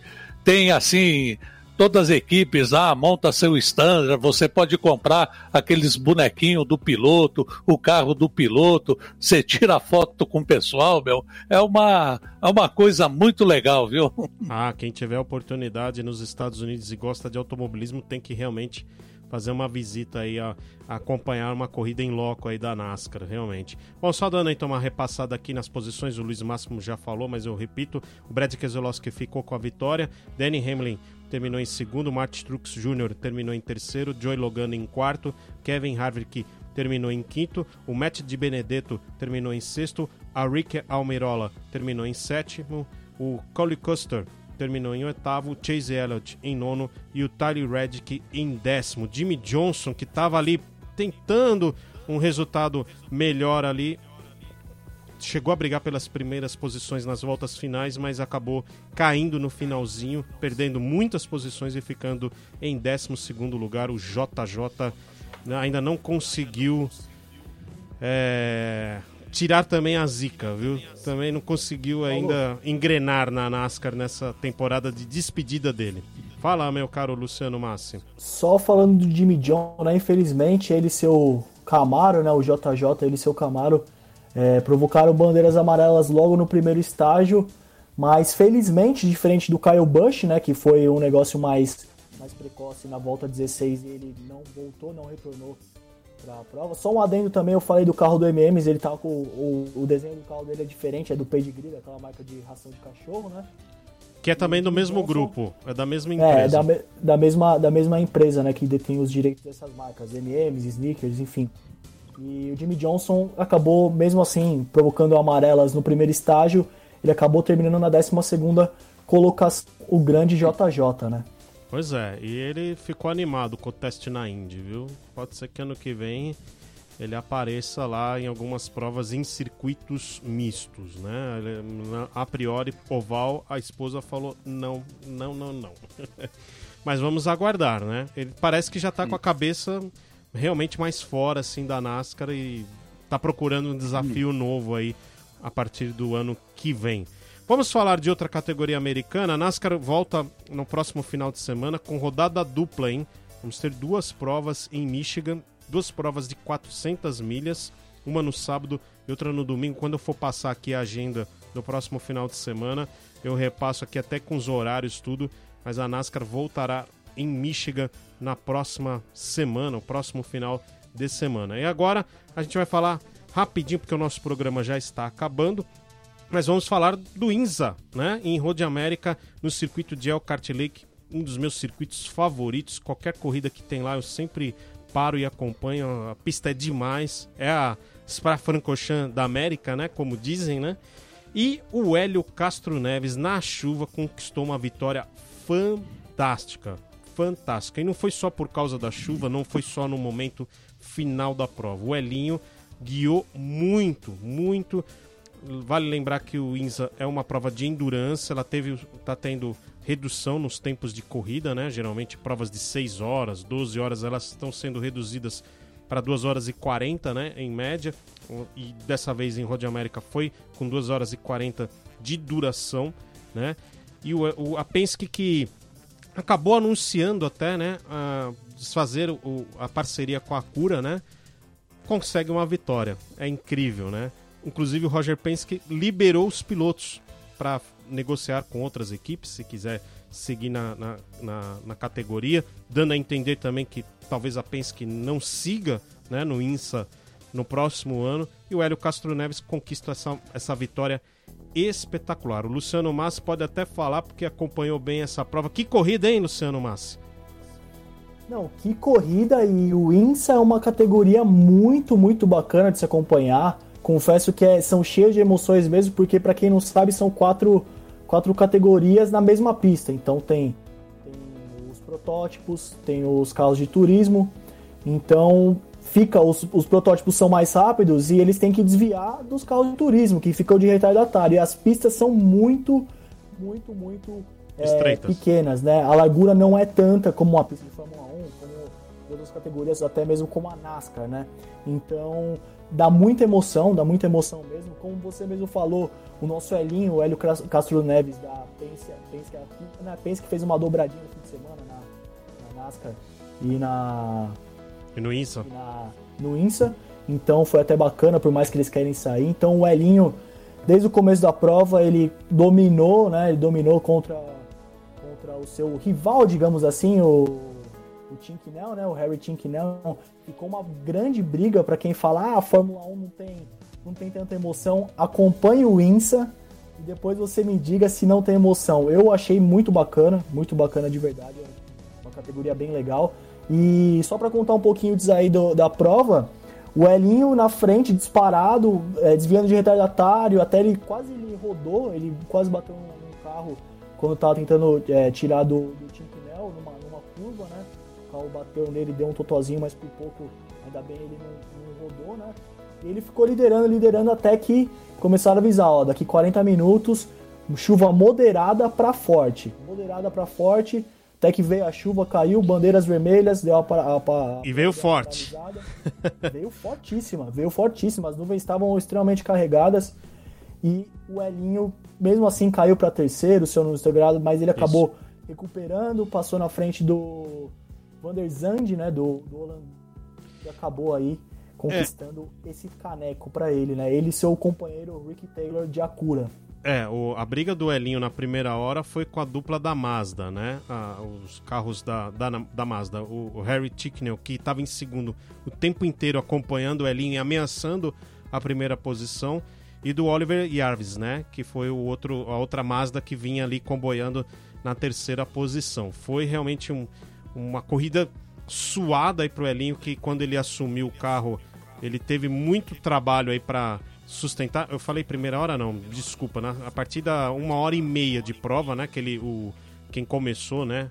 A, a, a etapa foi o Rick, Rick, Taylor que conseguiu liderar até com uma boa margem, mas quando o Elinho assumiu, depois de uma hora e quinze mais ou menos, foi uma batalha ferrenha ali com o Harry Ticknell e isso que o Luciano Massi falou. Quando houve a chuva, né? A questão da chuva, aí quem roubou a cena foi o carro número 10, o protótipo número 10, né? que acabou não fazendo a parada nos boxes e aí resolveu parar quando começou a chuva. Eles prolongaram, se sustentaram aí mais tempo na pista, que foi o Regen van der Zandt, né, que estava pilotando, né? Na primeira hora foi o Ryan Briscoe, para quem se lembra da Fórmula Indy, o Ryan Briscoe é que divide esse carro com o, o Zand, né? E o Zand acabou assumindo aí a liderança, o Hélio caiu para terceiro lugar, né? com um, um dos Mazdas aí em segundo lugar, que era justamente já não era mais o Harry Ticknell, era o carro do Oliver Jarvis, né, que estava em segundo lugar. E aí choveu, teve bandeira vermelha, inclusive. O outro, a, o, o, outro carro que tem brasileiros, né, que é o Pipo Derani e o Felipe Nasser, né, o Pipo chegou a rodar, né, chegou a, a rodar no começo da chuva, acabou batendo a, a dianteira do carro teve que ir para os boxes, fazer troca da peça, tudo, voltou lá em sexto lugar, né? Retornou em sexto lugar, deu a bandeira vermelha. A prova ficou suspensa aí em torno de 30 minutos. Eles resolveram retornar nos 30 minutos finais, sob bandeira amarela. Se eu não me engano, com bandeira verde nos 15 minutos finais. E aí foi quando o Hélio Castro Neves saiu do terceiro para o primeiro lugar e o, o Pipo Derani também num, numa, num desempenho espetacular, voando na chuva, saiu do sexto lugar e foi para o terceiro. Ele perdeu um pouco de ritmo no final, que ele estava ameaçando aí o, o Regevander Zandi na segunda posição, mas não conseguiu, aí ficou em terceiro lugar, quase dava uma dobradinha brasileira aí na, no INSA nessa prova de Road América. Foi uma vitória bacana do Hélio Castro Neves, o Homem-Aranha, né? Que vitória. E espero que o Hélio, e quem sabe a Penske mude de ideia, né? Siga aí na categoria, que é uma categoria muito bacana, mas realmente a Penske vinha devendo aí nessas, é, nessas corridas dessa temporada, não conquistava vitória, estava um, vivendo um ano difícil. Acho que a paciência do Roger Penske não durou muito tempo, não. Vamos ver se com a vitória dá um outro ar da graça lá para a equipe. Vocês querem falar alguma coisa ainda mais do INSA? Paulo, não, só. só... Ah, não, pode, pode falar, Luiz. Pode, não, não, só falar que a vitória do Hélio Castro Neves não chega a ser uma surpresa, né? Mas eu acredito que o Roger Penske não vai abrir mão do, desse piloto, não, viu? Porque o Hélio Castro Neves tem muita, muita moral com o seu Roger Penske, né? E o Roger Penske também não é. Ele não tem muita paciência com a sociedade dele, não, viu? Uma vez o, ele abriu uma, o, uma outra equipe lá que só tinha o Emerson como piloto, né? A, a Hogan. É, a, a Hogan, né? Junto com e o Penske, né? Aí no fim ele acabou vendendo a parte dele lá pro, pro Carl Hogan e acabou, saiu da sociedade, né?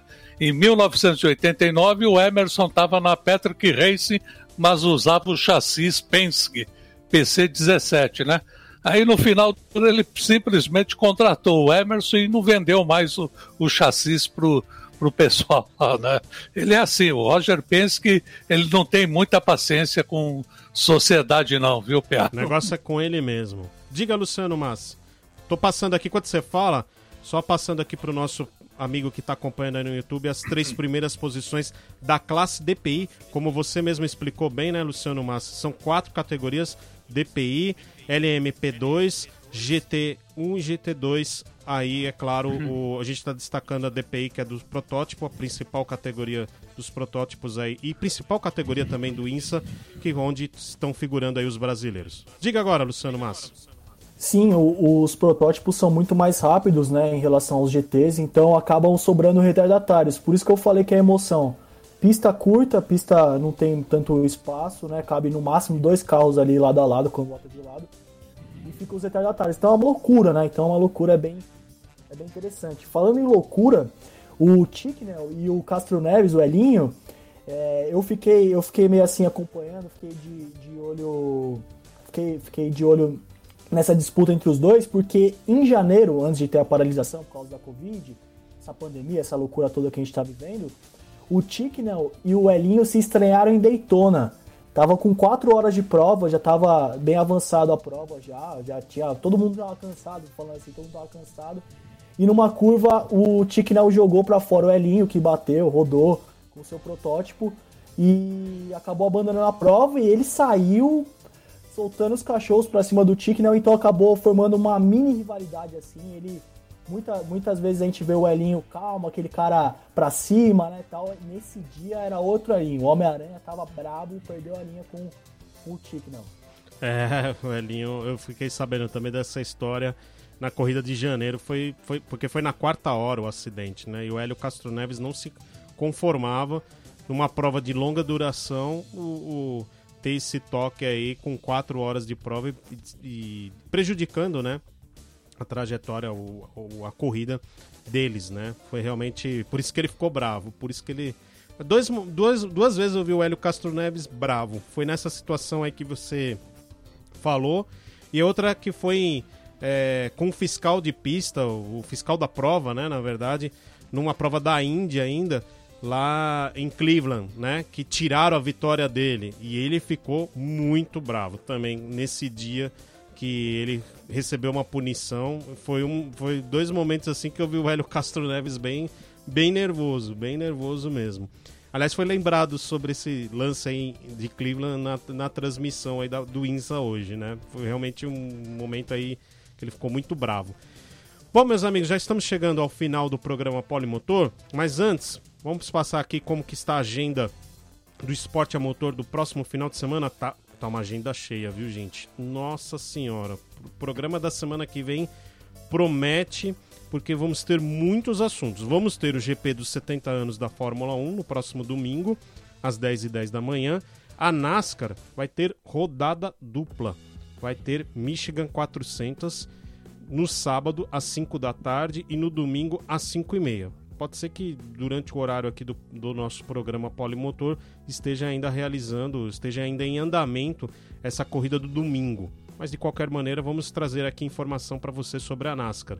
Vamos ter mais cedo no domingo, é, às 9 da manhã, o GP da República Tcheca, da MotoGP. Então, portanto, aí a terceira etapa da MotoGP na República Tcheca, no circuito de Brno. Muito legal esse circuito, promete ser uma prova bacana para acompanhar a prova do, da MotoGP e uma verdadeira maratona de corridas da Fórmula E.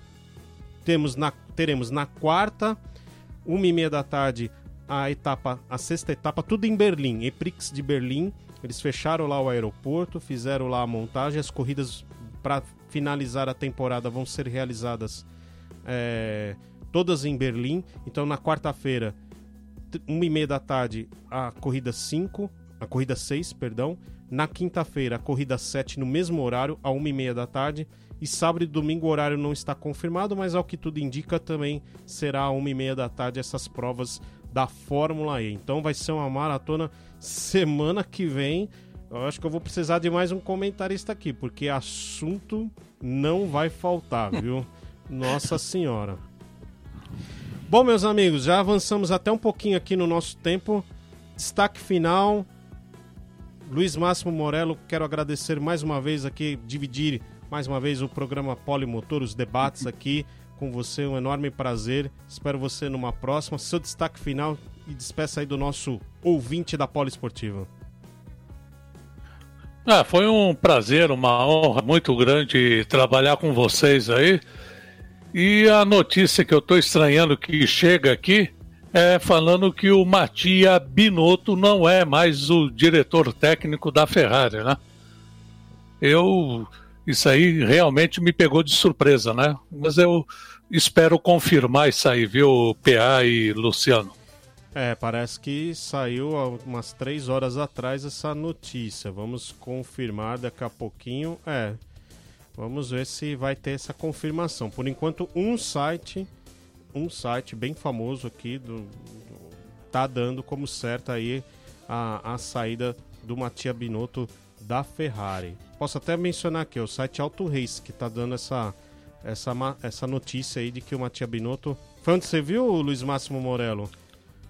Foi, na, é, foi mesmo no Auto Race. Auto Race aí. É, então o site Auto Race já dando aqui em primeira mão a, que Matia Binotto... Mas eles citam uma fonte aí que é o motorsport.com, não o brasileiro, né? O, o, o, o Motorsport, acho que em inglês.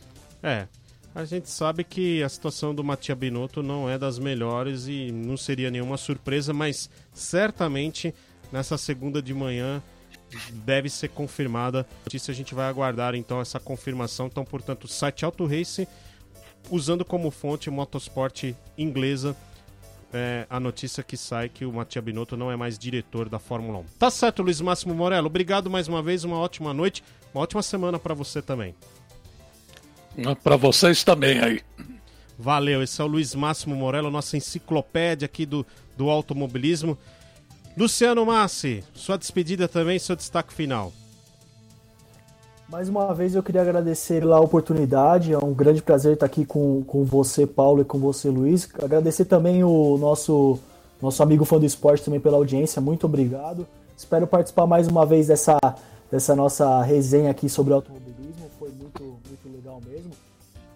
Final, para não passar batido, é, teve etapa de Endurance em Interlagos esse fim de semana. E a equipe AGR, né, que tem o Tiel de Andrade, o Júlio Martini e o Nelsinho Piquet, filho do Nelson, de Endurance em Interlago, prova que durou 4 horas lá no José Carlos Passe, o Autódromo de Interlagos. Tá certo, tá aí o registro. Muito obrigado mais uma vez, excelente noite para todos aí, uma ótima semana, até mais. Tá certo, o registro aí também do Luciano Massi com a categoria de Endurance aqui no Brasil, fazendo essa prova aí em Interlagos neste sábado. Bom, obrigado a vocês mais uma vez, uma ótima semana, até a próxima. E você, amigo ligado aqui na Poliesportiva, obrigado por mais uma vez estar em nossa companhia, acompanhando aqui mais um programa Polimotor. Você já sabe, aqui sempre estamos ao ar aos domingos, oito e meia da noite. A gente sempre falando dos assuntos do esporte a motor, as principais categorias. Vamos de Fórmula 1 a MotoGP, Fórmula Indy, NASCAR é, endurance, né?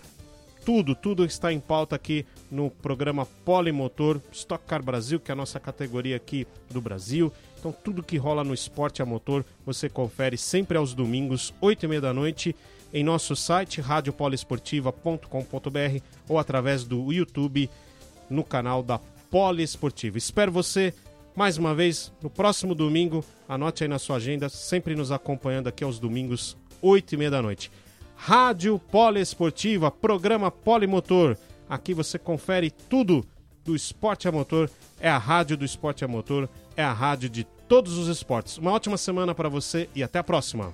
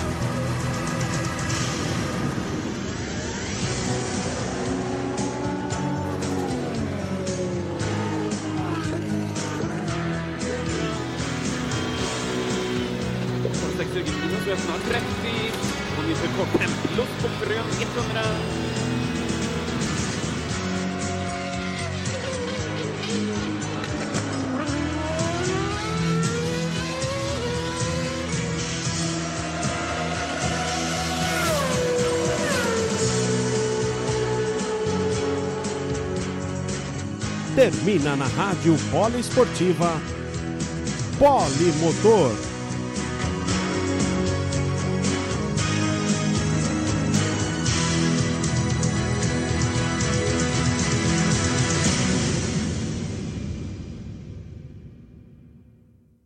Rádio Poliesportiva. A rádio de todos os esportes.